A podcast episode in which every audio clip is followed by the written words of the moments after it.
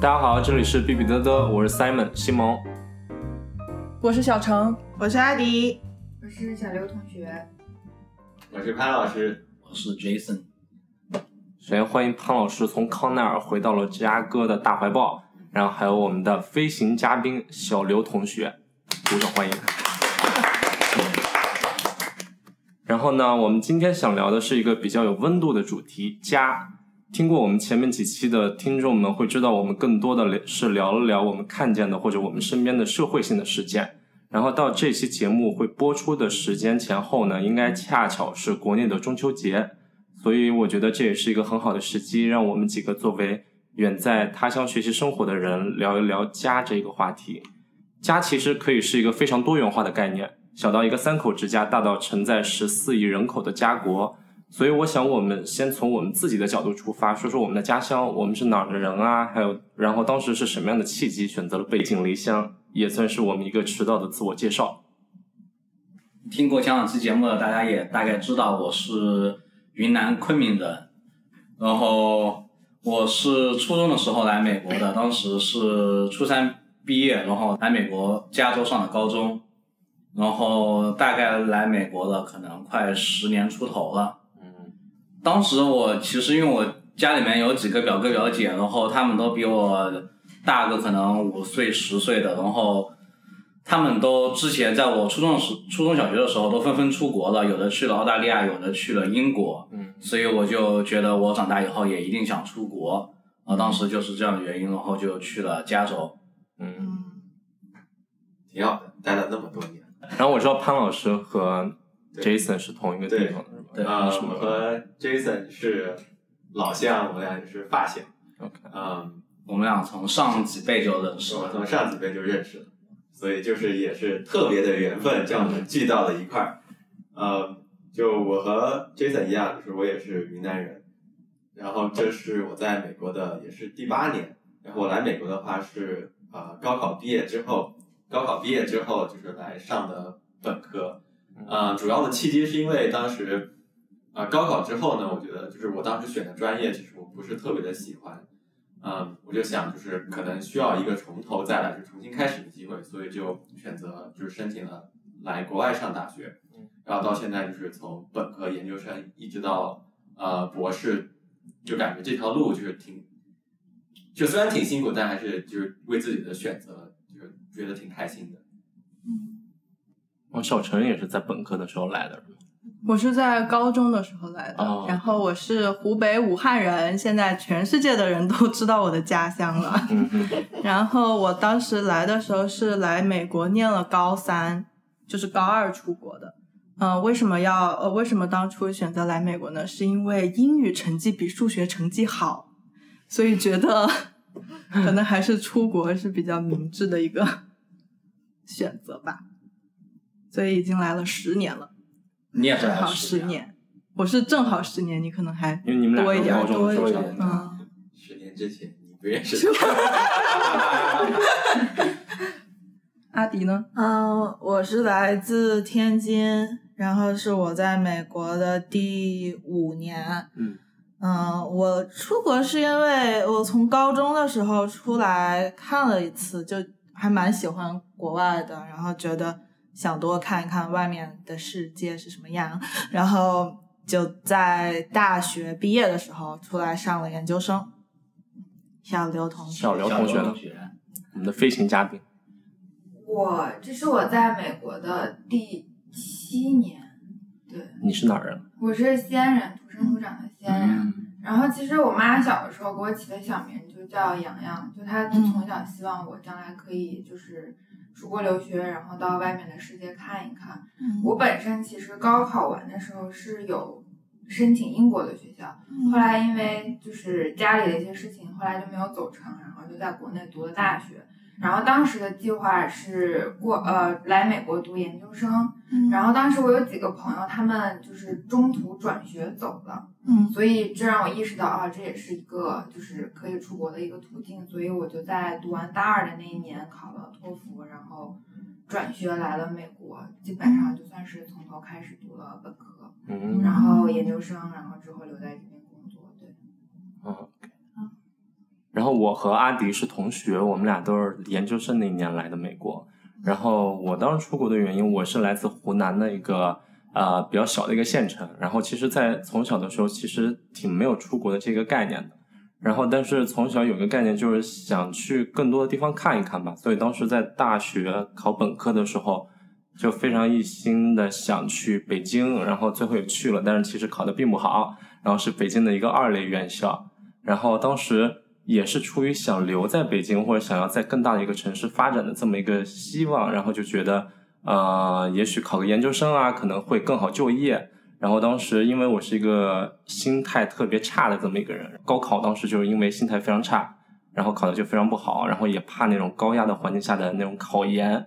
所以呢，当时就选择了那就出国来试一试吧。然后当时就花了很长时间准备这个，然后也是因为这个，然后出了国。然后我们之间呢还有一层关系是，其实除了小陈以外，我们都是以前在 U I U C 上过学的学生。对，然然后现在大家都 UC 是什么学校？是伊利诺伊 利诺伊大学，香 U I U 分 C 校是伊利诺伊大学香槟分校，我们只是一个分校，并没有在本部见过。没有，其实是伊利诺伊大学是有几个分校，然后其中香槟分校是比较有名一点的。我们毕业以后呢，大家有又有在芝加哥可能继续学习，然后有的在芝加哥开始了工作。对对，对。就虽然我们一群人都是在伊利诺伊大学上的学，但其实我们都是不同批次的，所以在之前其实也不认识，不认识。都是来到芝加哥以后，然后慢慢大家才玩到一块儿。对，嗯都没听说过。对，然后小陈就是俄亥俄州立大学，然后是来芝加哥念了法学院，不是芝加哥大学法学法学院，是来芝加哥念的法学院，然后留在芝加哥工作，然后认识了阿迪和 Simon。对，对，然后，就接下来的一个问题就是想问问大家，就是不知道你们当时来的时候那种对美国有没有什么特别的期待，然后来到美国以后，这种期待有没有不一样呢？在真的来到这儿以后，嗯我我觉得就是因为我高中的时候就是来美国参加过一个夏令营，呃，就是当时的时候是觉得，因为在报纸上看过，就新闻媒体上看过很多什么关于华尔街，关于就是很多就是呃就这种金融中心的报道，我当时觉得可能就是这个国家是特别富丽堂皇，然后摩天大楼到处都是的，呃，当时去到就是纽约呀、然后呃这些大城市的时候，确实看到了一些就是特别富丽堂皇的景象。因为我我从小生长的地方就是属于一个呃比较小的一个县城，所以没有很多摩天大楼。但是到纽约这种地方的时候，确实确实是给我有过震撼的。嗯，但是就是不好的一面是，就是我记得当时啊、呃我们在坐车的时候去到了费城，然后在一个费城的桥洞下面，就是我看到了很多在桥洞下面晒被子的，就是流浪汉。然后当时的就是给我的震撼挺大的，因为当时很多人说，就是美国相当于是一个全世界最富裕的国家了，啊、就是当时就是看到流浪汉的那个景象，对我的就是冲击力蛮大的。所以之后来上大学的时候，其实也也对这个国家有了比较就是啊、更全面更更全面、更完整的认识吧，不会就是一味的觉得就是啊、可能富裕的国家就会到处都是富丽堂皇的。对你来，你高中来的时候大概是哪一年？呃，零九年正好是金融危机结束后的那一年，就特别的，就很多人因为破产了，就特别的惨。对，我想说，就是我来美国的时候，大概就是就是零九年开始来的，然后落地以后，然后现在旧金山落地了，然后看到了各种的高楼，然后海滨。但是我居住的我在我的学校在的城市呢是 Sacramento，是叫做萨克拉门托，也叫三个馒头。然后 那个地方就越往那儿开的时候，我就发现怎么变得越来越荒，越来越村，然后都是平房，到处街上也没有人。然后在 Sacramento 居住的时候，因为就像潘老师说的那个金融危机，那街道上很多有流浪汉，然后在那边无家可归的。他们有的人可能是真的就是在金融危机以后失业了，也有些可能是他们的生活方式就喜欢在那儿流浪。然后美国还有最不一样的呢，就是可能大家很多人都提到的必胜客。那我在中国的时候，觉得必胜客是一个特别好吃。嗯好吃，然后当时还觉得有点高档的一个地方，嗯，然后就在家旁边的必胜客才来没两天吧，就想去去试一下看看那个必胜客家乡的味道怎么样。那么去了以后就发现那东西又油又咸，然后饼皮又厚，肉又少，而且它的肉居然只有那个香肠和牛肉碎。嗯，我当时就觉得特别无语。对这个我也就是深有感触，因为就是在国内的话，我记得当时就是高中刚高中高三高二高三的时候，就特别喜欢平时就偷偷从学校里摸出去，然后跑到附近的肯德基去买，就是汉堡，然后买就是各种各样的炸的特别好吃的东西。然后当时才来美国念本科的时候，我最想就是赶紧就是找到就是这些呃速食品，然后想去尝一尝，就是就是来自源头的这些食物是什么样的味道。结果我就记得当当时我和我的室友我们俩就是打了辆出租车，就是那辆出租车开了三十分钟，我们去到了一家肯德基，然后这是我这辈子吃到的最难吃的肯德基了，就是对，又油又咸，然后就是吃到一半，我真的就觉得自己快要渴死了。对，就是还有个小背景，就是在美国的其实各种快餐都比中国的难吃一些，特别是麦当劳、肯德基呀，这特别是麦当劳和肯德基这些。但是呢，在美国其实一对比的话，那肯德基比麦当劳其实是差了蛮多的，在美国的整体状况，所有的店都是一些比较破破旧旧的老的小店，然后他们甚至还会提供肯德基自助餐，然后特别难吃，反正就是。但这边倒是也不贵，就肯德基和麦当劳，对相对于这边的消费水平来说，感觉是更加便宜一些的。但是在国内我们吃的时候，那时候觉得还有一些小贵呢，在最开始的时候，对吧？对对对，对，这是挺不一样的。因为那时候当时可能一个汉堡十三十四块钱，一个套餐差不多二十块钱。那如果是和云南小吃米线一对比的话，那时候的米线三三块钱一碗，那一对比还差蛮多的。对，其他人没有不一样吗？就还没有特别就可能一般来自。来自大城市的孩子都会觉得 这个 差别特别大。那倒也没有，就是因为开始对他没有什么期望，对，就是觉得他是跟中国可能有一点不一样，但是有一些东西也一样。毕竟我们来的比较晚，我们是研究生来的，那个时候对一五年也知道说，就世界各地可能都差不太多。有好的有外面已经不好的面临面。对，就是会有那个富丽堂皇的地方，也会有村儿里。那上学之前也知道自己的学校是在村儿里，就一开始，因为我我没有意识到说香槟是这么一个就是离芝加哥这么远的地方，就离大城市这么远，所以我从香槟呃在上学的时候第一次来芝加哥。会觉得哦，芝加哥好大好棒哦，像北京。对，但是 后来住在芝加哥之后，我觉得这也差不多，跟跟国内的大城市都差不太多。对我刚我当时出来的时候，因为我高三就是在美国的一个家庭里面准备住一年，所以我当时出来的时候，其实根本没有对美国就城市面貌啊或者任何其他的有任何的期望，我就只是想啊，我要如何跟我的招待家庭打好关系，然后呃，但是过来了之后，确实因为我当时招待家庭住的是在印第安纳，印第安纳韦恩堡，然后那个地方呢，就真的是特别的村。就我当时去的时候，真的一个公交车都没有看到，因为武汉还是算比较大的城市，什么呃公交车啊，就我从小从上幼儿园开始就是坐公交车去呃上下学什么，结果到了韦恩堡之后，我简直就是我出去玩都要我的那个招待家庭的爸爸妈妈送啊，或者是我同学来接我。然后就觉得这一点就是就觉得特别不方便，但是就也能理解，因为毕竟是车轮子上的国家。但是 fun fact，虽然我在美国待了十年这个车轮子上的国家，但是我到现在还不会开车。这不是巧了吗？这不，我们这儿还有一个不会开车。不我有驾照，我有驾照，九流呢？理论上可以开车。我理论上有中国和美国的驾照。我其实，在出国留学之前，我没有来过美国，所以我当时更多的是抱着一个探索的心态来的。但因为我出国的日期比较特殊，我是十二月三十一号的飞机，所以我来美国的时候是美国时间的十二月三十一号的晚上十点。嗯，然后我当时就是在要跨新年的那个节骨眼儿，就是跟家里人分开，然后又来到了一个鸟不拉屎的地方。我当时是 晚上十点到了芝加哥之后，直接就是、坐那个大巴嘛。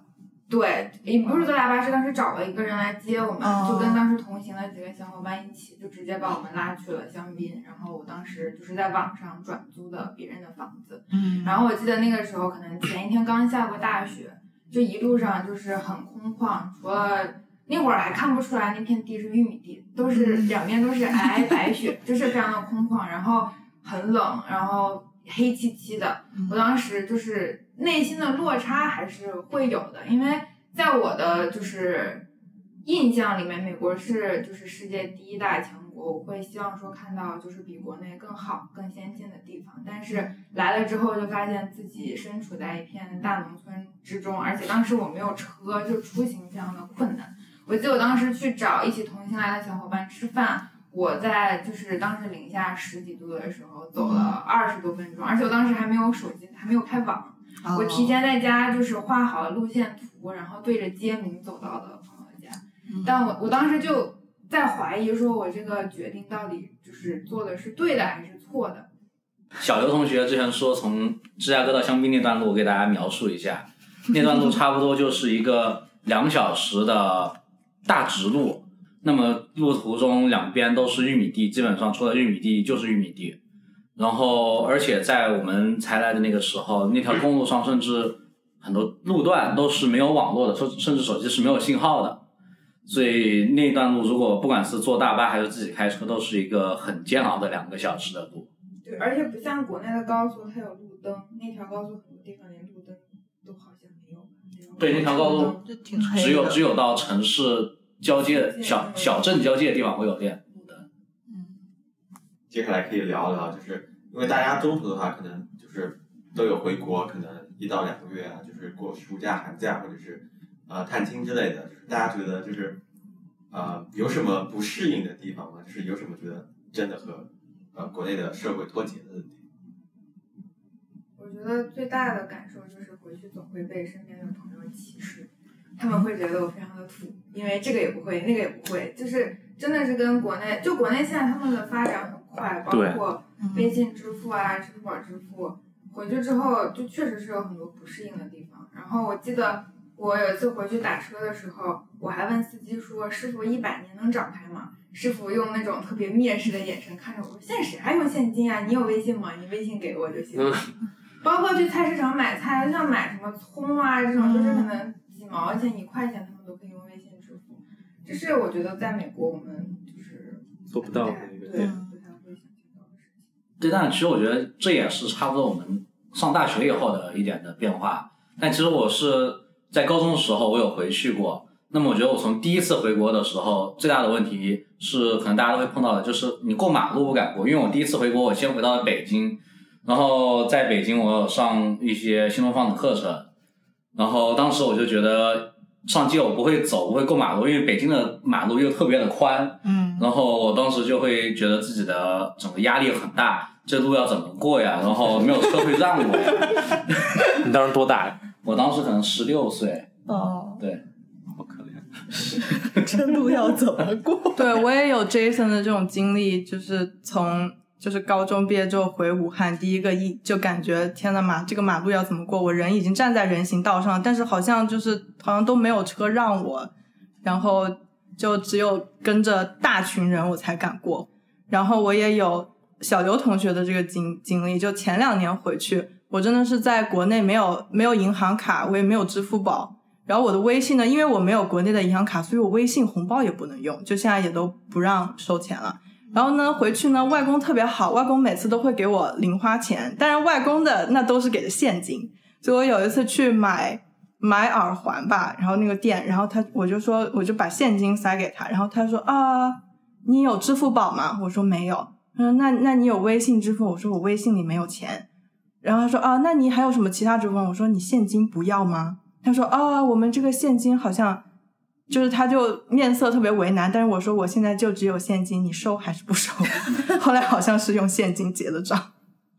对，就是那时候差不多到大学以后回国，出去和同学一起去吃饭或者是去喝奶茶什么的，然后就想说，嗯，回去好像请朋友一起吃点东西玩啥，然后去买单的时候。然后就是我想说抢着付钱，然后朋友说老土，你现现在谁还用现金啊？然后说来收我的这儿，微信扫一扫。哦，行行行。不过微信扫一扫是比较后来了吧？微信支付嘛，就扫。我记得我们大学的时候，大学的时候还没有那么普遍。对，就近两年回国的时候有特别明显的这种感觉。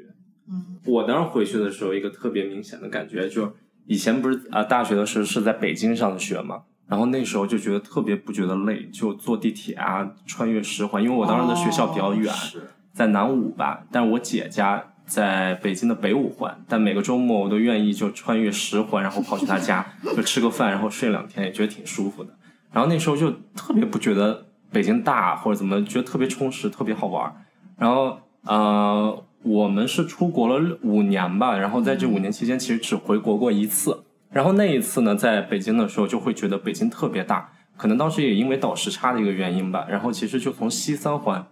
打车打到东三，然后在出租车上坐着坐着就不行，就特别困，然后就在那睡着了。然后那一刻的感觉就北京真大，虽然就是我们最后都是在芝加哥待着工作，但那种城市的感觉还真的是非常不一样的。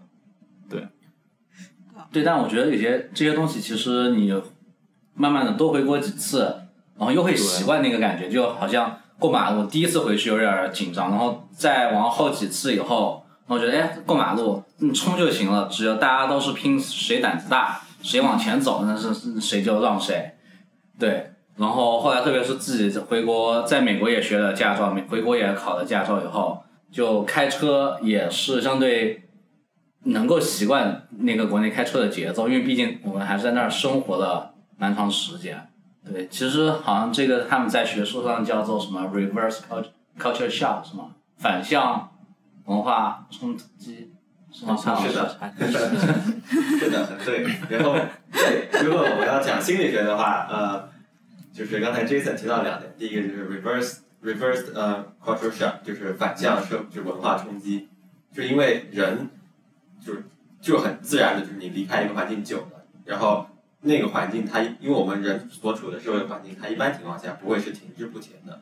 它你在另外一个环境待着的时候，你所处的旧环境一直在改变。就比如说我们生活的那些老城啊，它都在不停的翻新改进，然后科技也在进步。所以当你回到过去的时候，你就会和过去产生了一个时间上的差异。嗯然后，但是呢，就是刚才 Jason 提到的一点，就是我们有很强的适应力。就是人的话，就是无无论你经历很好或者是很差的事情，你在很多程度上都是能够去适应它的，就可能只需要一点时间。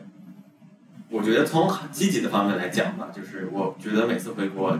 就是晚，就是我觉得夜生活都很丰富。就是对一个朋友可能打个电话跟我说，哎，十一点、十二点，你要不要出来吃烧烤？我说，哎，那去去去。然后这个事情，我觉得是我在美国就是敢想，但是敢想，但是没有机会给我做的事情。虽然现在也有很多店开始了，但是始终选择没有国内那么多。就比如说，我想出去喝一个海鲜粥，我想出去就是吃碗米线什么的，就是我只要走出家门，可能走十走个五到十分钟，我立马就能吃上。但是这儿的话，至少我在楼下肯定是做不到的，我可能要开车啊，然后要二十分钟半个小时才能吃上，而且也没有那种就是大家坐在街边吃饭那种市井气息。对对，就我想到了，就是我之前听另外一个播客里面说到一种城市的附近性，就我觉得这一点是国内做的特别好的，就是基本上每个小区它的附近周围都一定有配套的，比如说那些超市啊，就楼下的那些水果摊儿啊，然后各种宵夜什么的，这点在美国是一定程度上比较难找到的，然后挺不一样的吧。在这种方面来看的时候，会觉得嗯，国内真好，就是想吃什么，随时下楼就总能买到一些什么。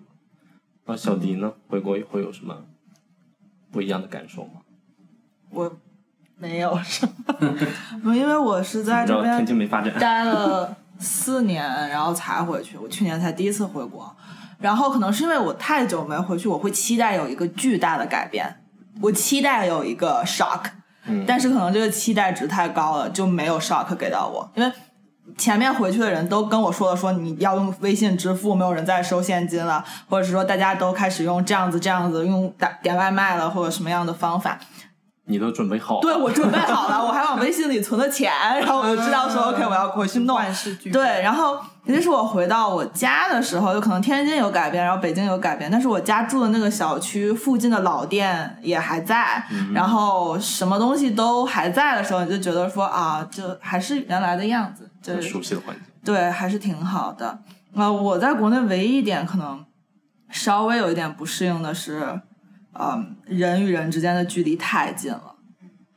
就是我会觉得我自己喜欢美国的一点原因，就是人与人之间是有距离感的，尤其是不熟的人之间是有距离的，心理距离吗？就心理和物理上的距离都有。对，我觉得小迪这点很好，就是我特别记得，就是最大的感觉就是医院，就是对在这边去医院的时候，我感觉就是人很少，大家嗯距离很很开。然后如果有次在国内去医院的时候，就觉得就是大家之间离得太近就了，就会很挤让我觉得就是有时候会有一点点害怕，是会不会就是因为空气特别密闭，就是大家会不会就互相传染？是的，我回国的时候是十一月，去年的十一月，所以其实呃也是冬天嘛，冬天也算是各种病高发的时期。然后我是回国去做了几个检查，那我去的时候，医院真的是人挤人。超级多，我早上可能七点半过去，就已经整个候诊大厅都已经满了，然后就是还是那种你预约了也没有用，因为预约了也还是要接着等，就各种这些事情，然后你后面的人一直在往前挤，就就让我觉得说啊，是虽然预料得到，但还是不那么舒服对。对，我觉得就是最不习惯，就是在你排队的时候，你后面那个人他已经会碰到你的身体，对，但他还要那个会让我往前挤。对，他会让我很不舒服。然后我还有地铁给我的感觉，这个事情也特别深，就是武汉这这些年也都在建地铁，然后我当时回去之后，正好是坐坐到一个终点站，所有人都要往外面出，我基本上其实不是我自己走出去的，是人潮把我推出去的。嗯，对，说起地铁这一点，其实我们在芝加哥也是有坐地铁的。然后，其实反正不用说，美国和中国的确，美国的基础建设比较早一些，所以这些整个设施都挺旧的。然后还有整个上面的话，可能会有一些无家可归的人会在上面待着，然后整个的味道也不是特别的好。对对，然后对，然后其实我觉得国内和芝加哥和和美国，可能如果是按国内地铁的拥挤程度上的话，可以和美国纽约来比一比。就纽约其实的整个地铁也是挺挤的，然后也是会有感觉你要一起挤着上去才上得去的感觉。那我觉得和北京还不是一个量级的。早早晚高峰的时候，嗯北京北京的早晚高峰你是没有自主性的，你去哪儿都是看别人想把你带到哪儿去。啊、我觉得这还和 个人体重有关系。因为因为我之前有在深圳实习过，然后又赶过早高早高峰的地铁，然后我觉得在那个地方你只能靠力量取胜，有些时候你想去哪里去哪里，你只能把人给往外推一下，或者你往前挤一挤，你挤过去了。对，因为国内我如果去，当时我实习的时候，我是带两套衣服，我一套衣服去挤地铁，然后到了公司楼下的厕所再把我的正装给换换上去，因为那个实在是太热太挤了。肯定挤地铁的衣服是冲锋衣，没有，就是一些短袖。workout 的衣服。但我觉得当时还有一个特别挺有意思的，就是在国国内坐地铁的时候，就是你要下去的时候，会提前跟身边人说，呃，换一下，换一下，我的一会儿下车，对然后大家就呃互相在那儿窜一下。我觉得那种场景其实挺有意思的，感觉和身边人聊了好多天儿一下。是，是，我们刚才聊了一下，就是期待中的美国，还有每次回国的时候的一些，就是可能不适应或者是一些比较怀念国内的一些东西。啊、那我们现在接下来可以聊的一个点就是，其实我们在这边经常会看到一些关于国内的就是新闻报道，然后对于很多没有出过国的美国人的话，他们其实也一般都是依赖这些报道去了解中国的。嗯嗯，那就是大家就是平时也也有过阅读一些这些相关的文章，然后大家觉得就是这些文章里刻画的中国和我们和和大家是眼中所大家所经历过的，就是国内的环境有什么样的区别？首先，很明显一个区别就是在接触身边的一些美国人的时候，有很明显的感觉到他们对于中国的一个了解，基本上就靠身边的一些报道啊，或者他们身边的唐人街去了解的中国。但唐人街其实，嗯，就完全已经不是中国的样子，那甚至可能是六七十年代非常早一辈的那种哪儿啊，广东广广东的那种环境然后他们对中国食物的一个了解，往往都是什么那橘子鸡，还有左宗棠鸡之类的。然后其实这对于我们来说，就压根儿我们之前就不知道这种东西，对吧？那个陈皮鸡，啊，陈皮鸡，好 嘞，Orange Chicken。对，然后这是我觉得很明显的一个地方。对，我觉得两边的媒体其实都，其实我觉得媒体是有属性的，他们媒体两边媒体在报道各种事情的时候，都是想说为了他媒体自己的最后目的来去报道一些东西，所以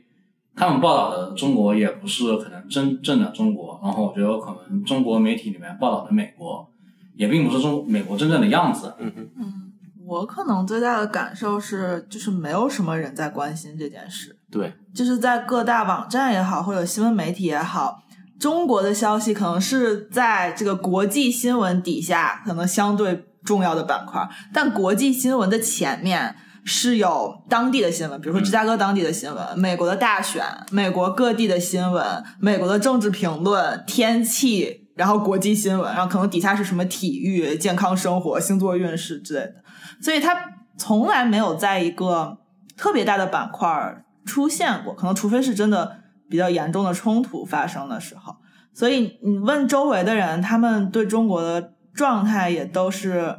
我们不了解，好像也没有很大的求知欲。嗯，呃，你是来自中国的啊，很好，很好，很棒，就就这样。对，因为其实美国还算是一个挺多元化的国家，所以每个国家的移民他在美国都有都有自己的存在，然后没有人会特别说把中国、把印度或者是把一些特别的国家作为他们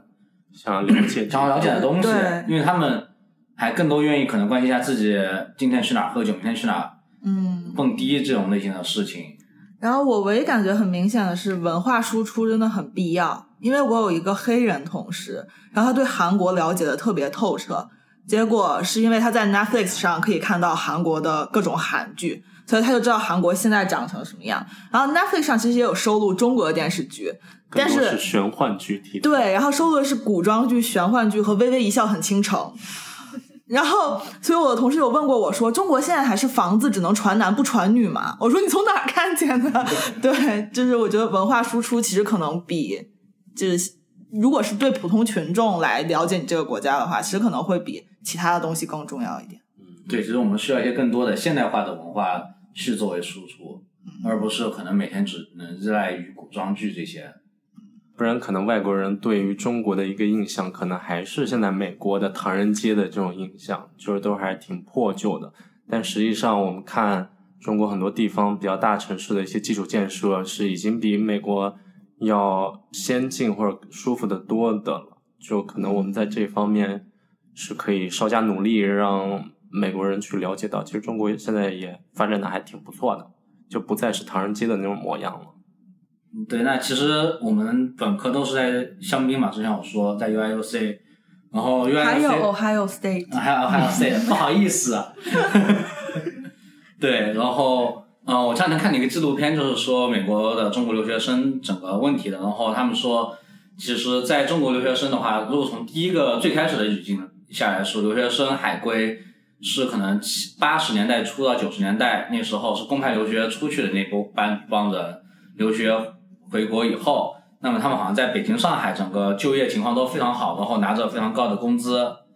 那么直到是可能两千年出头，两千零八年作为一个可能特别大的上涨的一个点，然后留学生变得越来越多了，然后在这个语境下，好像整个留学生开始变得不是那么的啊、正向的一个词语，或者是大家好像留学生回国以后，并不是一定都能拿到高薪的工作。那么这时候大家开始会有社会国内的社会有个反思，就是留学生你回出去干嘛了？你这个出出国那么多年花的钱值吗？其实从很久以前开始就有很多关于留学生的报道了，然后大家就觉得就是在国内这些就是媒体报道下的留学生的形象是一个什么样子的？就是大家可以聊聊自己平时看过的一些报道呀，或者是一些文学艺术创作呀，就之类的。其实以前我并不觉得大家在网络上对留学生这个群体有特别大的关注，但反而因为这次疫情以后，大家就好像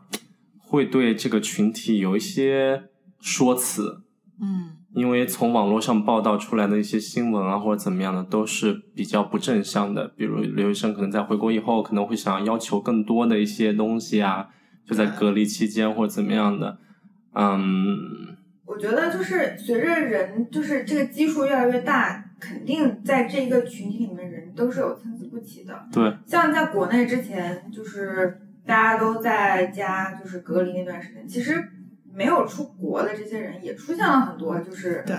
很就在我们看来很奇葩或者很不道德的事情。只是说后来就是国内疫情缓解了之后，我们这些留学生回国可能就变成了一个会引起国内疫情二次爆发的一个这么潜在的一个隐患，所以大家把关注点都放在了回国那些留学生身上。以嗯至于他们可能极个别、极个别的一些行为，就会变成我们整个留学生的一个就是不良行为的一个反应。我觉得就是跟现在国内一些媒体报道，还有网络上面一些就是键盘侠的，就是这种就是带领风气这种行为有很大的关系。对的，我觉得就是疫情实际上把原来的就是一些对留学生这个群体的过度简化，就是变得放得更大了。我觉得原来就是对留学生的群体的过度简化就两两项，第一项是大家都说能留学的都是富二代，对，都有然钱，后第二项就是说呃能留学的都是在国内考不上大学的，嗯，就是这是两个就是很很很强的很极，端的，对，但是还有一种就是他们会觉得出国留学那些人都是崇洋媚外。对对然后他是觉得你不爱国直观的一个印象。然后，但其实就是很多，呃，在国内就是其实成绩很好，然后高考考得很好，然后或者是其实在国内上的很好的大学的，他们都选择了出来深造。其实是的，你要说就是这个群体里没有就是成绩就是非常差，然后就是学习不努力的，你我我确实不能否认这一点，对，但是，当你纵观这个群体的时候，其实上他肯定也有很优秀的人，也有就是普通人，但也有很差的人。其实和国内的大学生是一样的，就是嗯你不能说这个群体就是大家都是好吃懒做，然后都是逃避的人群。然后另外一个就是说，大家都是富二代嘛，我觉得至少从身边的人来说，肯定不是这样的。就是对很多人都是家里普通的工薪家庭，或者都是呃父母辛辛苦苦攒的钱，然后送出来留学的。嗯。然后还有说崇洋媚外的话，我觉得这一点就是，我觉得真的就是特别误会留学生群群体的。其实，在很多就是有关于国内的事情发生的时候，其实留学生群体很多人都会站出来，就是去帮，就是去帮助国内呃渡过难关。特别像一开始疫情发生的时候，其实我看到身边有很多很多人都参与了，就捐钱呀、然后捐物资、捐捐口罩的活动。我觉得就是起码以我来说，我当时出国其实更多的是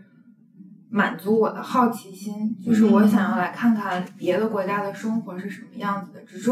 我可能相比于大多数人来说，我比较幸运，就是我有这个机会和家里有这个条件，给我提供这么一个让我去满足自己好奇心的机会。其实像现在国内，就是大家出国旅游的人也越来越多，你不能因为说他们选择去国外旅游，就说他们不爱国。国内有这么多好山好水的地方，你为什么不玩？你一定要去国外。大家只是想要开阔一下自己的眼界，然后我觉得这些人也没有什么错，就他们花着自己赚来的钱，然后也没有做什么伤天害理的事情，就是每个人都有他们自己选择的权利。我觉得不能说因为就是他们的一些就是。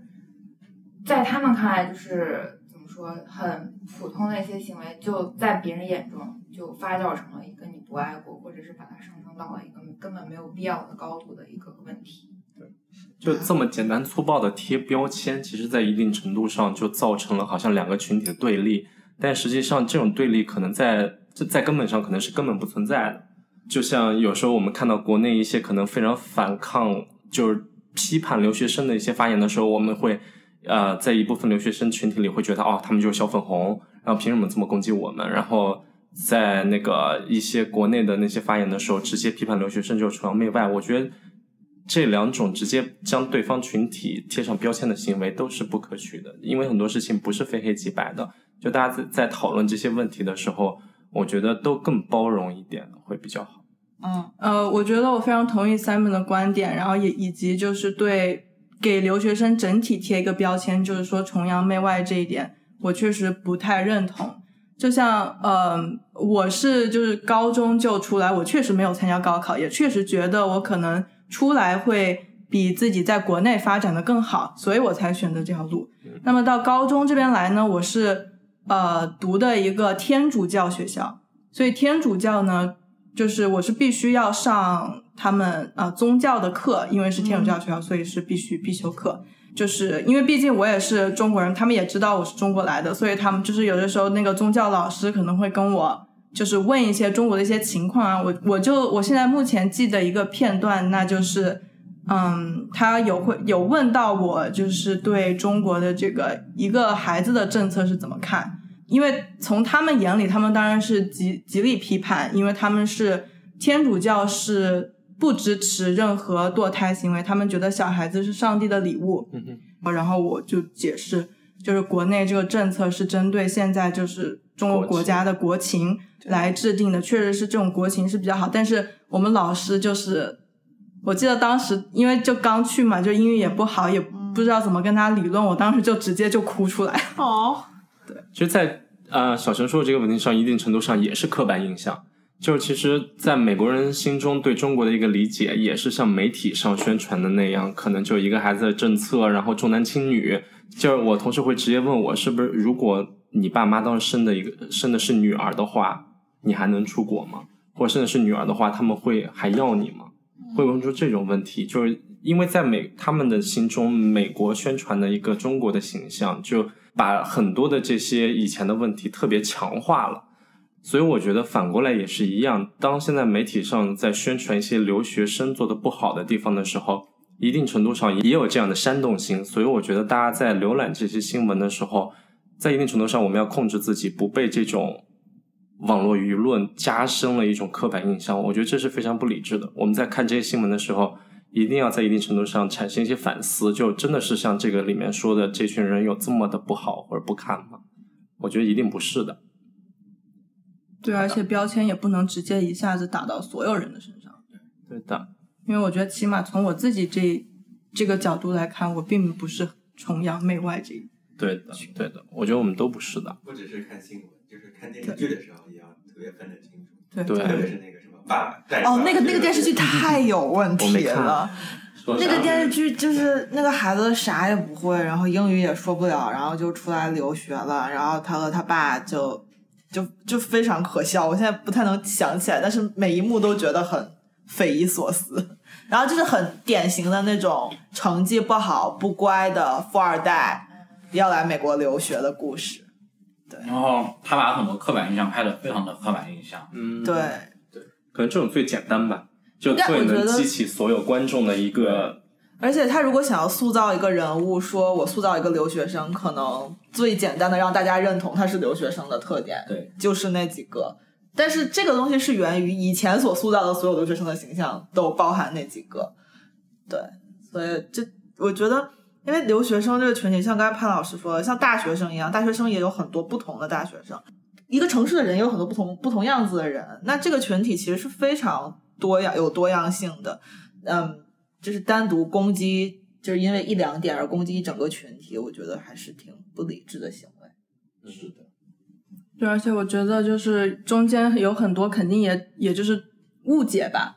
因为我觉得就我自己也是还有一个亲身经历，就是我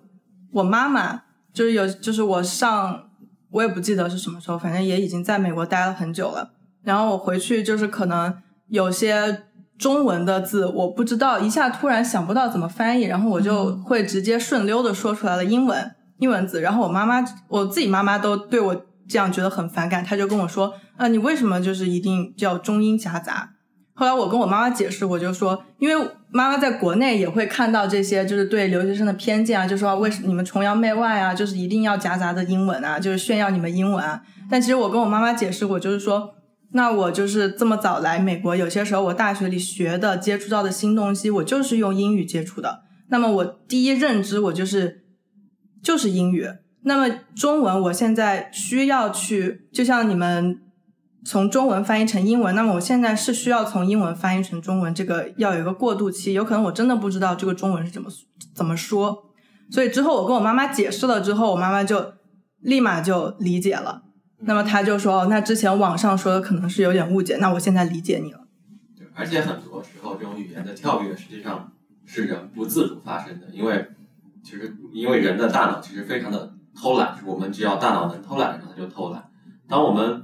就是有很多时候语言跳跃，它给我们带来的好处是，它可以把一些比如说中文比较复杂的词变成一个简单的英文单词。有些时候我们哪怕是在说英文的时候，有时候又特别想蹦出一个中文词，对因为对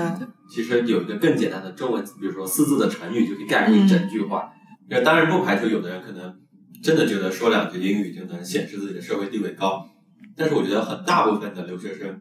实际上都是不不自主的，就像刚才小陈说的一样，就是很多东西都是我们已经习惯这么说了，然后你要让我，比如说回国的那一天真的就立刻把我改掉习惯改掉，这是不现实的。对，但是其实我看到，就是随着时间的，就是流逝，其实很多人都会慢慢的把自己的说话习惯改过来，就是对的，尽量能够让对方去理解。嗯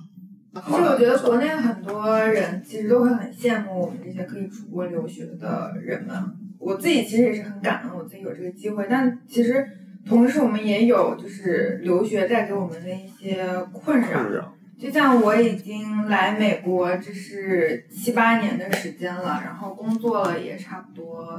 快三年，但我还是有一种就是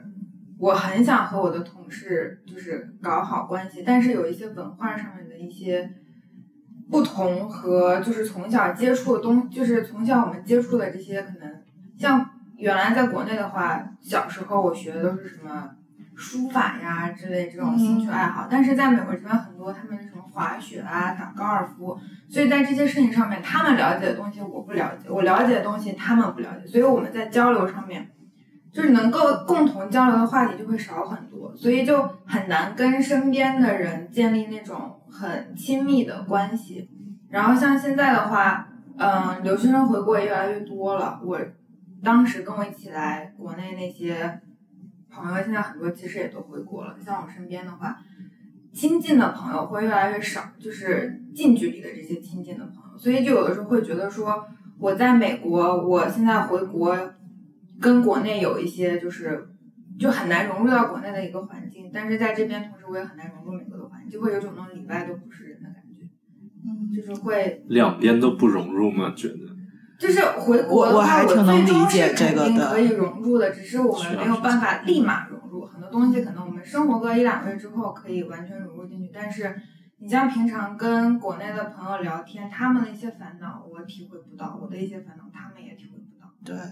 我觉得美国生活就是有一些你所遇到的问题，是真的国内的朋友不理解的，包括一个是工作上可能怎么跟同事交流的一些问题，然后包括身份上面的问题嗯，然后这些你费了很多心思去处理的东西。你想把它，比如当做一个工作经验带回国内的时候，发现这个经验是没有地方去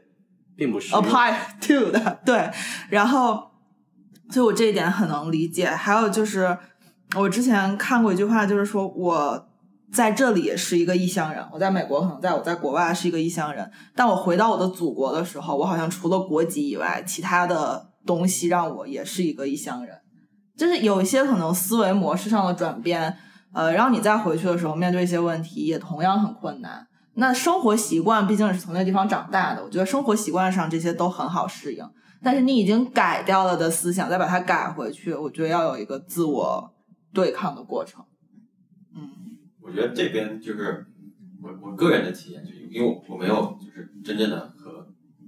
呃在公司里工作过，就是我所处的环境可能比较简单一点，因为我一从本科到现在我一直都在学校里，嗯，对我来说就是和就是同事之间的就是这种联系的话，可能就是我我我理解的地方比较少，呃，对我来而言，我觉得最大的就是所谓融入感的障碍，我觉得在于语言这一块儿吧，就是。嗯嗯，就是从本科到现在，就是博士这个阶段，就是我其实一直一直很想努力的，就是把英语这门语言学到和我的中文一样好。但是就是这么多年过去了，就是虽然有一定就是程度上的提升，但是就有很多时候我还是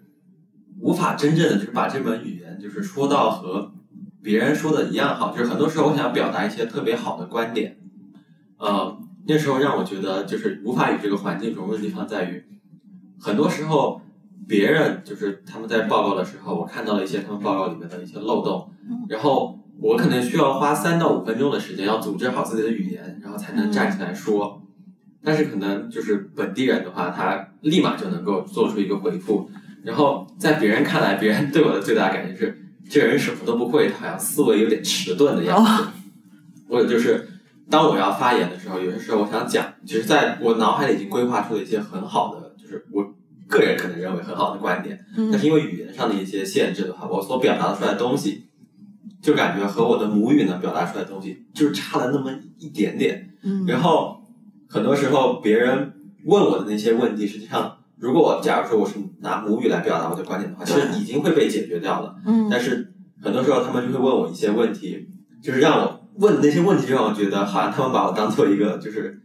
很就是很蠢的人，就是没有深度的人的这样一个感觉。所以就是我觉得融我对我而言，就是融入感最大的障碍就在语言这一块儿，就是我很多时候想要向别人展示一个真正的就是很完整的自我，但是因为语言在作为一个限制的话，让别人看到的很很多时候都是可能一个比较肤浅或者是比较一个简单的我。其实我觉得一定程度上，嗯，潘老师这种，其实我觉得是我们很多中国人的一个特性，就是我们算是那种想要在思维上比较缜密的把一个问题想清楚了以后再发表自己的观点。其实我觉得在公司里，我们经常也能有这种状态，就当当时可能我们是在思考这个问题能怎么把这个事情解决。其实，嗯、你发现那种马上能把这个问题好像提出来指出一个漏洞的，他指出来的东西啥都不是。所以我觉得一定程度上，潘老师也不要为这个感到特别的焦虑。对，我觉得还要补充一点，其实就是潘老师说他可能语言上并不能达到母语的状态，但是其实就真单从英文水平上来说，潘老师的英文水平已经是到了真了的高，非常高，可以他的要求跟我们的不一对他的他的要求跟我们不太一样，因为我觉得从我的一个平时可能每天都在用英文的人来说，他的文字是有艺术在里面的，他的文笔是非常的漂亮的。我们的文字只是传达必要的信息。对，所以其实潘老师一直现在在是吹口上了。就我们想表达，可能是这种需要花思时间去思考自己想要怎么去回复的，不一定是不好的事情。对可能在你的同事那边，他们马上能把这个东西怎么说出来，他们说出来的质量也不一定是高的一个东西。对的，对，但我觉得其实这对我来说的话，我是高中在这边生活，然后也有也有中间也有经常每年我会回国。那么一开始会有觉得两边好像都不是家，两边都比较别扭。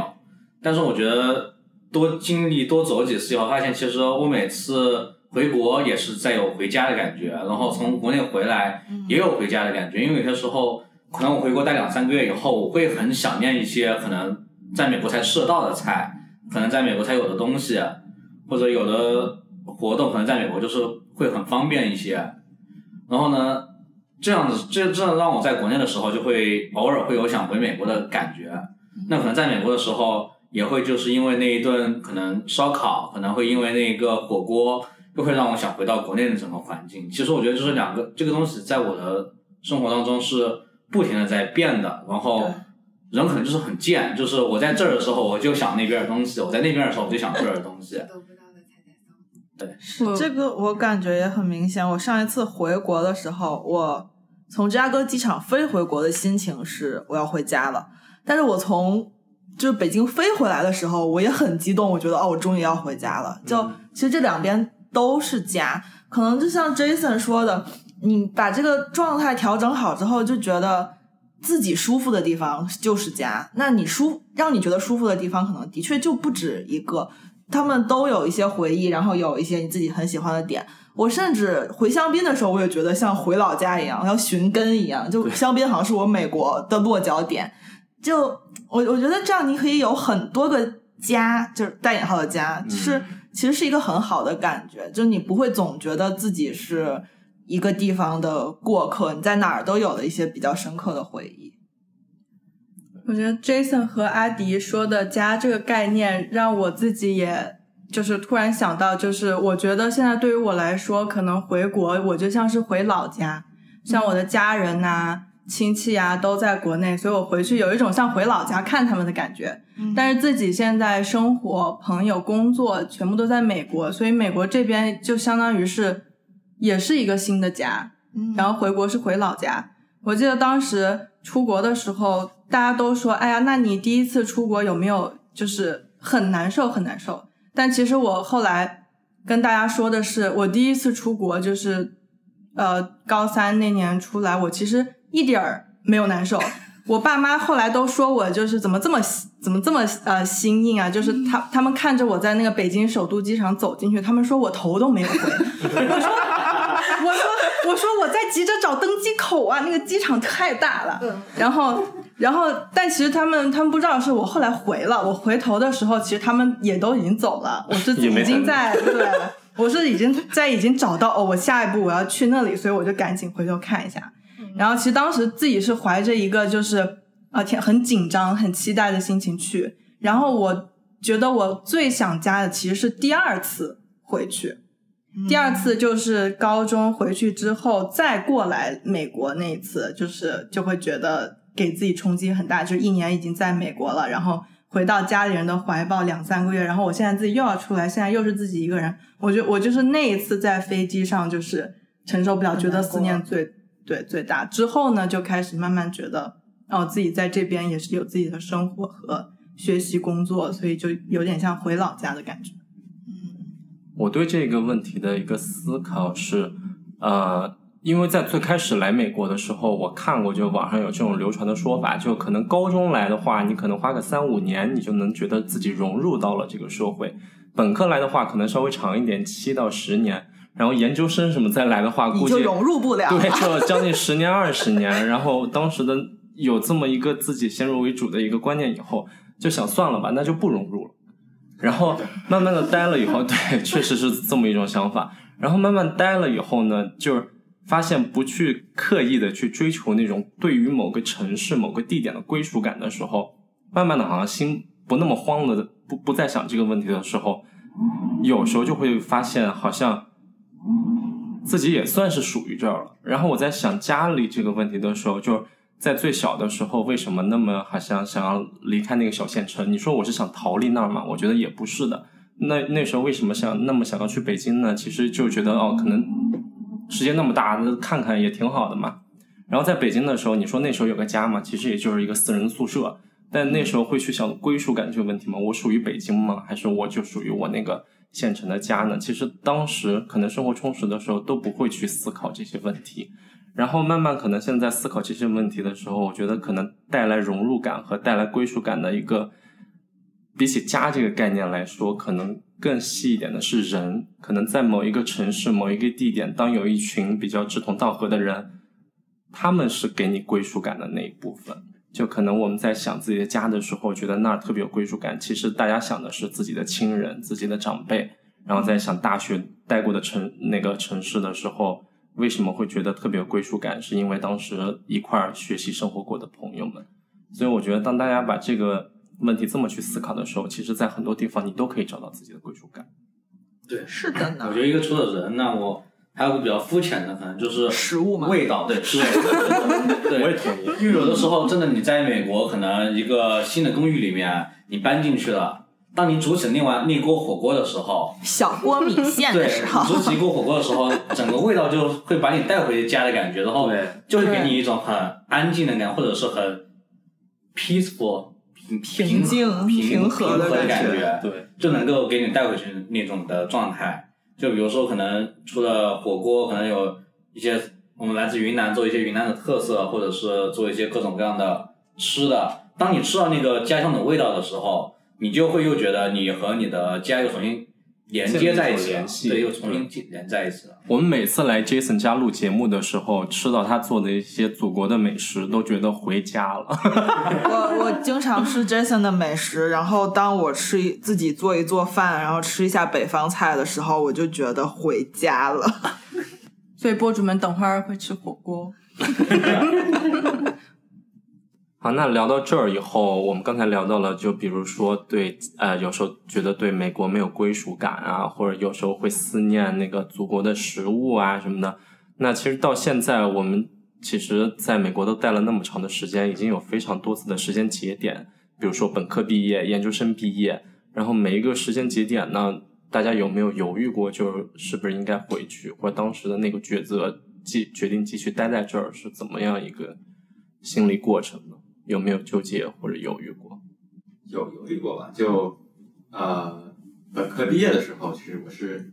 啊、当时申请了研究生，然后也拿到了就是比较好的 offer，但因为家里出了一些比较重大的事情啊、我当时是想过，就是说要不就算了，因为可能就是因为读研究生的话，还会有额外的就是花费啊，然后还要就是相当于就是自己一个人还要在外漂很久，然后家里人就还要就是就是还要和家里人离开很久的时间，所以我想过，但是没有回去的主要原因是当时因为就是还有特别强烈的学术追求，是觉得就是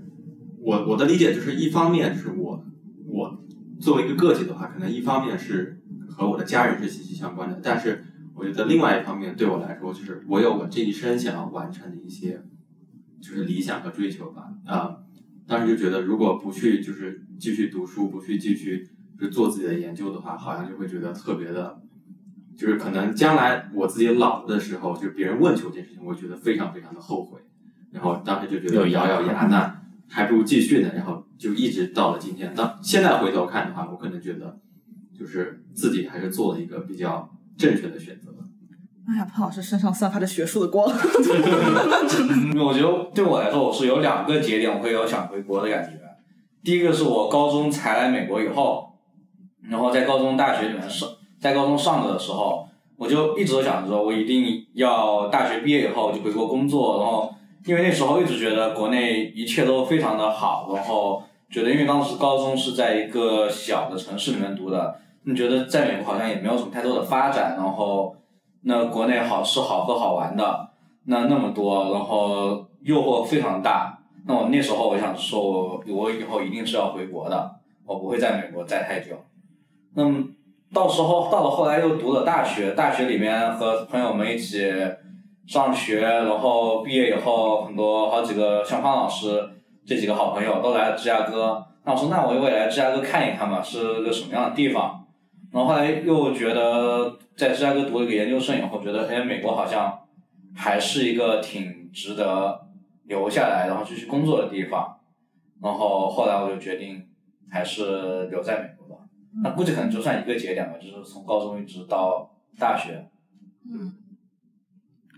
我我其实从我个人来讲，呃，我没有想过要回国，但是其实有过一些能让我回国的节点，比如说研究生毕业之后找工作，这个其实我找不到，可能就回去了。包括我找工作抽签，第一次抽签没有抽中，那很多跟我同一批抽签的人也都回去了。我当时的心情是说两点考虑啊，一个是出来留学花挺多钱的，如果回国的话，那个工资不知道挣多少多少年才能把这个花掉的钱补上，就是 ROI 不够高。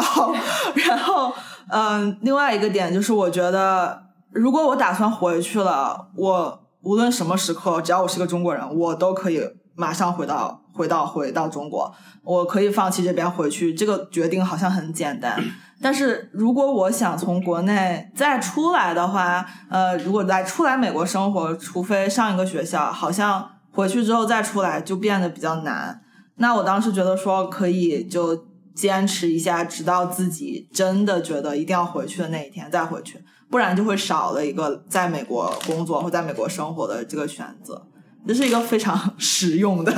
实用的思考。对，我其实和阿迪蛮像的。我刚出国的时候，我我记得我还跟我妈说，我给自己的目标就是我要在国外把我这些年留学花的钱赚回来，我再回来。赚回来了吗？还没有。你要你要看是 revenue 还是那个剩下的钱？但就是现在随着自己年龄越来越大，然后承担的家里的责任越来越多，然后也伴随着就是家人们年龄越来越大之后，我会我会思考说我的这个坚持是不是对的，因为就是因为家里人年龄慢越来越大了，你能跟他们相处的时间其实是有限的。我我等于说我现在是在牺牲掉我能够和家人相处的时间，来换取我所谓的坚持。就我不确定，在我十年或者是五年、十年之后，我再回想我现在这个坚持到底就是值不值得我牺牲掉，就是跟家人相处的这些时间。然后像我们在这边留下工作，其实也是经历了蛮多坎儿的，包括找工作有身份问题，我们不能像美国人一样什么样的公司都去嗯面试都去投。包括找到了工作之后办这个工作签证，往后就各种各样的关卡都在等着我们，所以能走到现在这一步，其实大家也都算是历经了，就身经百战吧。如果要是说放弃的话，其实也不是那么轻易的一个决定。所以我现在就是非常佛系的一个状态，就是让命运决定我何去何从吧。等于说现在是个节点。现在是一个节点了。对。我觉得我一直都在这个节点徘徊，就是一直在想，我是回到国内，就是去就离家人近一点，还是说我在这边就是靠我自己闯出一片天地这样？嗯，但其实说实话，我回去的话，可能也不一定会。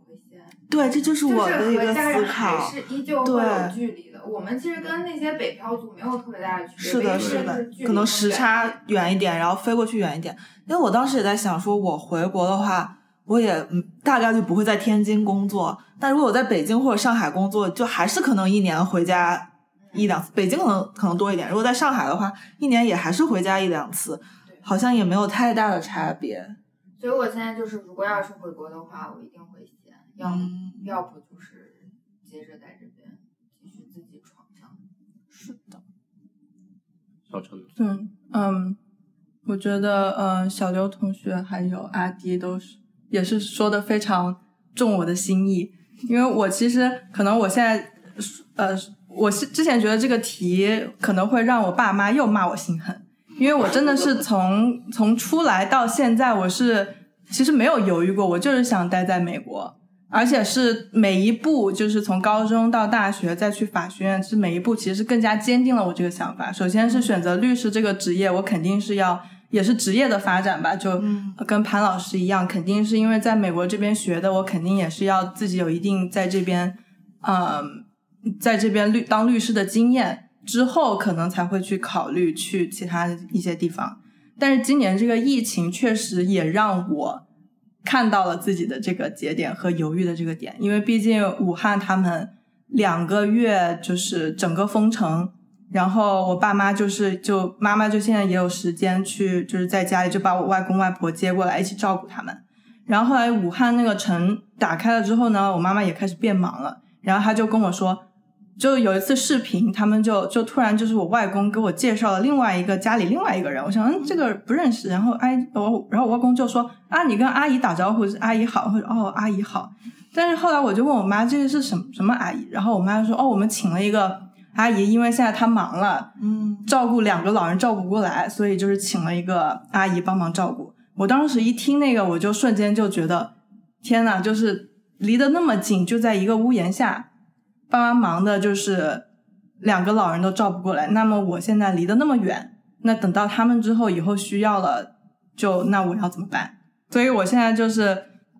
可能就还是还是要坚持一下自己的初衷。当然，因为就是律师肯定是想还是想在这边积累几年经验，然后之后看看能不能就是两边跑吧，这种。其实对于我来说的话，我可能呃来了美国也有五年，回去的次数非常有限，其实就回去过一次，就是因为这边的工作签还是挺麻烦的，回去每次都要那个。嗯然后呢，可能就我个人而言，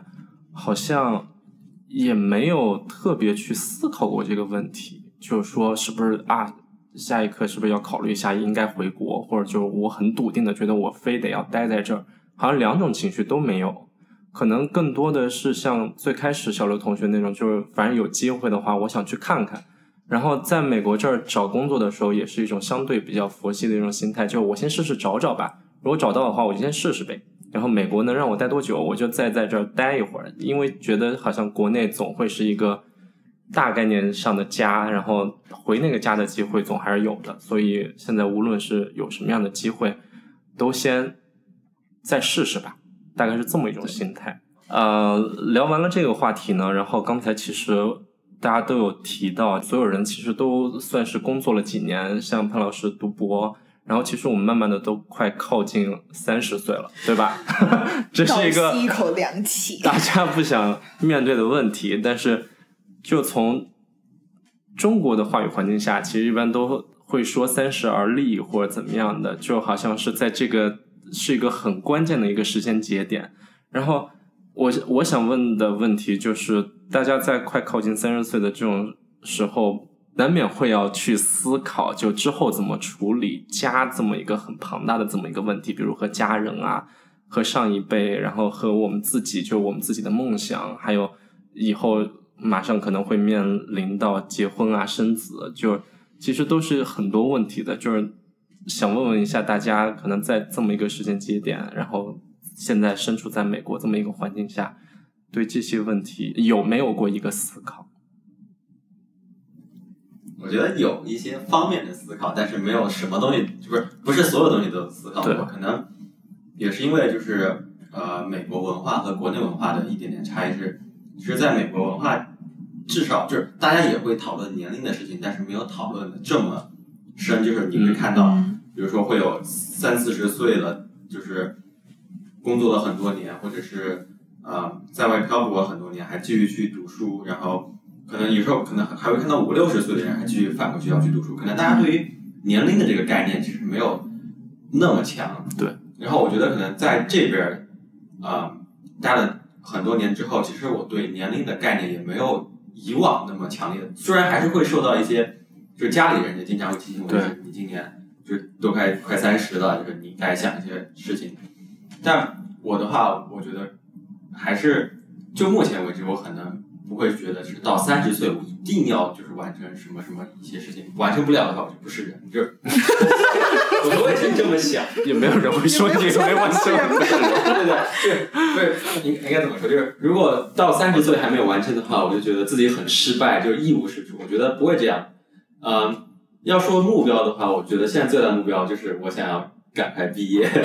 啊。因为我觉得毕业之后，相当于完成了我人生的一个很大的规划吧。嗯。然后从那儿出发的话，才会去想其他的事情。至于家人的话，我觉得就是可能我的情况是我的我的家人，他其实他们其实更加的习惯就是国内的生活，就是很多时候外人可能会问我说：“哎，要不要就是接过来，然后把他们就放在你身边？”其实我觉得那样做的话，从我的角度上来说，我觉得是一个比较自私的行为，就是我可能会觉得是。是为了我良心上过得去，然后我把就是就是我家里的老人，然后就是父母这一辈人接到我身边了，嗯，因为就是从我和他们的交流上来看，其实他们更加习已经习惯了自己目前的生活状况，就是他们的朋友啊，然后他们就是所处的环境都是他们熟悉的，而且我的家人是不说英语的，就是如果把他们强行就是叫过来的话，实际上对他们来说是一种，我觉得是一种非常不负责任的折磨。就是嗯，强行让他们就是已经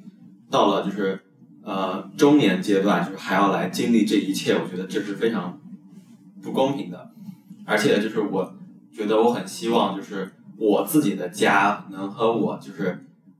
就我我所谓的小家能和就是我父母辈啊或者是我的长辈的家是分开的。就是我觉得我的家就是我的家，就是我希望我有我自己的空间，然后。他们就是他们的家，就是我，我爱他们，就是我会经常去看他们，但是我不希望就是两个人的生活就是就是交叉在一块，就是但是我对三十岁的就是打算。嗯，我要从这里先硬杠一下“三十而立”这句话。嗯。因为这句话的原意是指人在三十岁前后建立自己稳定的价值观，有做人做事的原则。因为它出自《论语》嘛，那《论语》里他说的是“三十而立，立于礼”，就是你懂了这个礼数，懂得就做做人的道理也算吧。就是其实是一个我觉得是自我清醒的过程。你知道了自己是谁，要什么，想要怎么面对后面的生活和自己的人生。那我觉得从这一点上来讲，我对三十而立蛮有信心。就是我会觉得说，到了那一个时间节点的时候，我会对自我的认知更清晰。这也是我很喜欢美国的一点吧，就是不会有很多的声音去干扰你怎么看待自己和你想过什么样的生活。嗯。然后对于就是赡养家人这一点来讲，我觉得这是一个难题，就是没有办法，就没有人能找到两全的办法。甚至你问那些北漂也好，或者在上海工作人也好，他可能也很难找到一个两全的办法。我觉得至少从现在来看，我们能做的可能就是叫叫家人勤去体检，然后。我我也想在鼓励我的爸妈能和我有一个相对透明的沟通方式，因为刚开始我来的时候，我也是我有一些比较难过的事情啊，或者我自己有一些小挫折，我比较不想告诉他们，因为我觉得告诉他们也没有用。但是我后来发现，可能不告诉他们，他们也很担心。那我可能会在这个事情结束了之后跟他们说一声，哦，其实我我经过了这个事情，我也在跟他们讲说，你们有不舒服的，然后你们家里遇到了什么事情。也一定要跟我说，你第一时间跟我讲，我才有可能为这个事情做出嗯安排也好，或者做出决定也好。你瞒着我，瞒到最后，就是你知道很非要做决定的时候，那个时候可能大家都会有遗憾。我觉得可能现在唯一能做的也就是这个，而且我很同意潘老师说的，好像我一开始很想把爸妈就是接过来。那我后来想说，可能贸然的把他们接过来，其实他们自己也不开心。我爸妈倒是应该可以，就是生活应该是没有问题，但可能没有像他们会在国内生活的这么自在。那我也算跟我还在给他们灌输这个思维，就是如果到 有一天 不得不，可能还是不然我得回去，不然你们得过来。那到了那一天，我们再做决定。但是你们会讨论这个吗？嗯，会。那我会希望说，就是他们也好好的关注身体，然后我这边也好好的活着，让那一天比较晚的到来。说的好，非常同意。我也差不多，我我的原则就是尽量跟家里保持就是很透明的一个沟通，以及我们的沟通频率一定要非常非常的频繁，让他们起码能从。感情上面就是感知到我是无时无刻都在想着他们，我是即使我人不在，但是我还是希望我在他们需要我的时候，可以就起码是精神上面是站在他们身边的。嗯，然后包括就是像今年的话，因为疫情，我妈本来只是打算过来待两个月，结果一不小心待了八个月。嗯，但是我本以为就是这八个月她应该会。就是非常非常的开心，因为从我出国之后，我们两个没有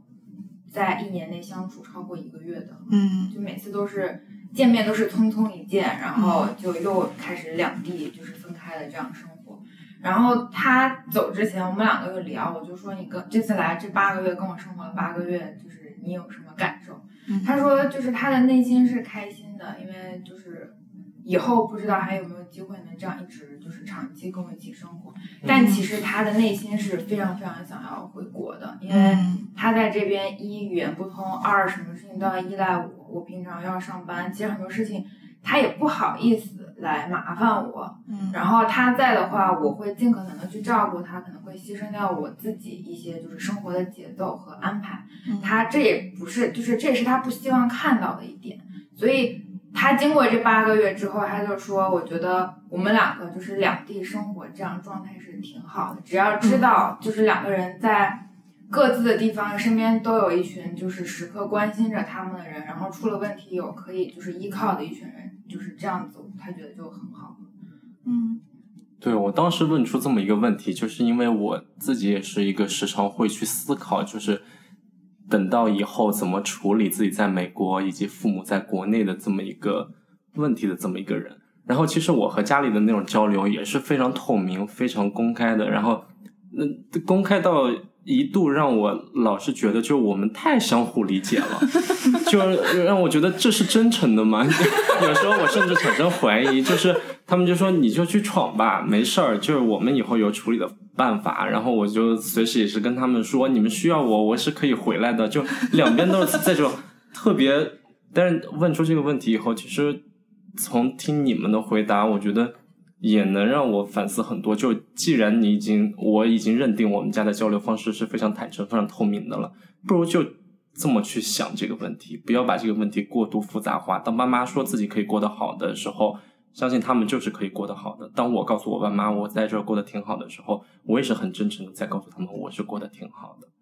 然后可能强行的让为他们以后就考虑到老了以后来跟我住，其实。可能像小刘同学刚才那样说的，他们心是很愿意和我待在一块儿的，但是一定程度上也是非常想回去待在他们自己熟悉的环境里的。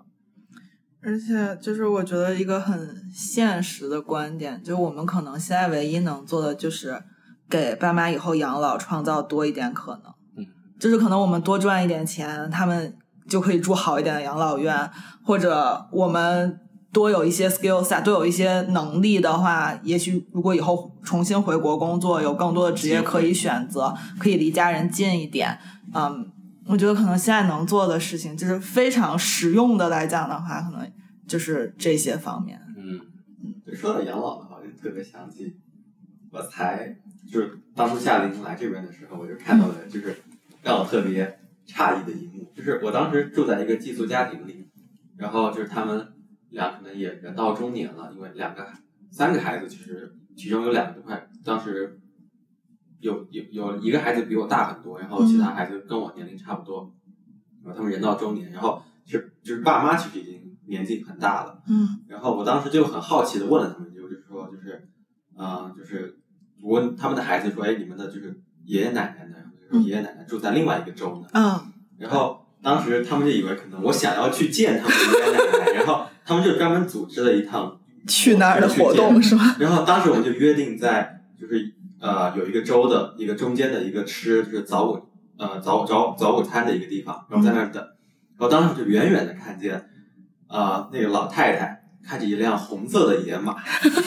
加速着朝我们冲过来，然后唰，就是就是像就是漂移一样，就停在了那家店的门口。然后走下来一个特别酷的老太太，然后。她当时就说，然后我就当时我很，就我觉得就对我来说，实际上是是个上来这个国家很震撼嘛，因为我所理解的就是养老就是就是你的爸爸妈妈就要和你住在一块儿，那是我当时就十六岁的我的一个想法。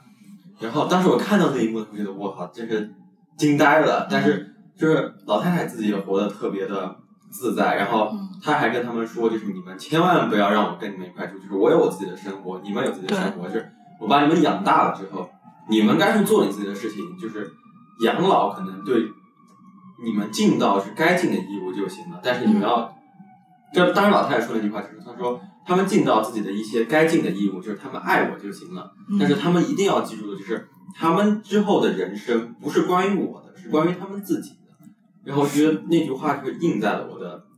脑子里面，就是。我确实有我该尽的义务，但是我之后很多年的人生实际上是要我自己去完成。我特别同意潘老师的观点，这这基本就是一个我理想的生活状态。但是我我也非常理解，说这个如果是我理想的生活状态，我不能把这个加到我父母的身上，让他们去理解这个观点，好像太难了。但是我很喜欢这个观点，可我可以让我以后的生活状态沿着这个观点去走。对就对下一代是吗？对下一代也好，或者自己，就是我觉得中国人不喜欢有距离，就是大家彼此之间没有太多的 boundary 界限界限感。但是可能有的时候，为了保护自己也好，或者保护你爱的人也好，其实那个界限感是要有的。就是有一点，可能反而大家都过得更开心。我觉得大家讲的就。对我就是非常有启发，就特别是小刘同学还有 Mandy 他们这种透明式的对话，因为我觉得就是首先我就非常感谢我爸妈，就一直以来对我的决定就是非常的支持，是我最坚强的后盾。而且我们家是三个人是都非常独立的个体，所以我们其实这种真正很透明、很频繁的交流，除开疫情之前，其实并没有很频繁，也并没有很透明。就是每次就是有的时候像开玩笑的一样，我爸爸会说：“哦，没事儿，以后我们就跟我们这群好朋友就弄个什么四合院，你就给我们麻将钱就可以了，或者就是给他给我买个跑车什么之类的，就这种玩笑的话。然后，但是就是从从他那里就可以，就是我觉得为什么就是让我就是可能就是也是那么心狠，一直想在外面闯，可能也是他们给我很大的支持与鼓励。然后。我觉得就是说养老的问题，我觉得他们可能真的就是也不是说一定要你一直在身边。我觉得他们有些时候可能就只是想让我们就常回家看看，多跟他们联系联系。嗯，然后也就是说，就像刚刚尽到自己的义务，但是每个人都有各自的生活，因为就确实就是爸妈现在就再过来这边也很难适应。就像我爸，虽然他会说英语，但是他。一定得吃米饭，他在这边就是这边的伙食就是吃不惯，所以就是我觉得就是爸爸妈妈，我们以后也可以尝试一些透明式的对话。这隔空喊话了。那我觉得我要和我要和小程和小刘同学学习，我跟家人的交流不够不够频繁，要自我反省一下。那我们频繁也是疫情，就我现在每天晚上都会都会要视频。对，其实我觉得对我来说，养老我从来一直不觉得它是一个很大的问题，因为其实因为我爸、我妈和我，我们三个人是在三个不同的城市生活，所以我们会可能每周会有一次两次的视频通话，就可能微信上的三方通话。那么其实我觉得就是不管他们在哪里，其实我都可以和他们有很好的交流，很好的这种连接。所以我也觉得可能老了以后，不管他们是在国内也好，还是来美国也好，我们其实都还是可以有。很频繁的交流，然后所以我不觉得，嗯，这对我来说是一个很觉得很严重的问题。那来 callback 刚刚阿迪的说的那个对三十而立的这个批评，其实我也觉得，因为写论语的时候，人们的这个平均寿命才多长呢？其实 他他人家也写到了六十而耳顺，所以还是有到六十岁。对，所以我就觉得，其实现在的时候，我们真的。不一定应该把年龄当做一个很大的规范自己的限制，不应该说三十岁我必须要结婚，三十五岁一定要生孩子这些。而且我觉得更多的是做一些自己喜欢做的事情。我觉得只要在做，一直做自己喜欢做的事情，不管是到几岁，整个人都会是开心的。所以我觉得，其实这是我对三十而立和或者是说对未来家庭退休养老一些看法。对，我其实想讨论一下，就是新的养老模式，因为我觉得我们这一代，其实从我们这一代开始，后面的养老应该会越来问题越多，需求越来越大。对，因为首先是我们这一代可能独生子女，然后就是两个人养四位老人，那可能后面虽然说呃二孩家庭变多了，但是也多了很多选择不生孩子的家庭。那这些不生孩子的老人，他。最终还是要选择找到一个养老的方式，我觉得这个是后面值得被探讨的一个问题吧。因为这批人总得自己管好自己，或者总得有人管好他们。好，如果大家更想听我们讨论养老的事情的话，请点赞关注，喜欢我们，我们将会在未来带来养老的话题。那我们说现在时间也差不多了，那我们就在这里祝大家中秋节快乐，中秋节快乐。我们要去吃火锅啦！拜拜，拜拜。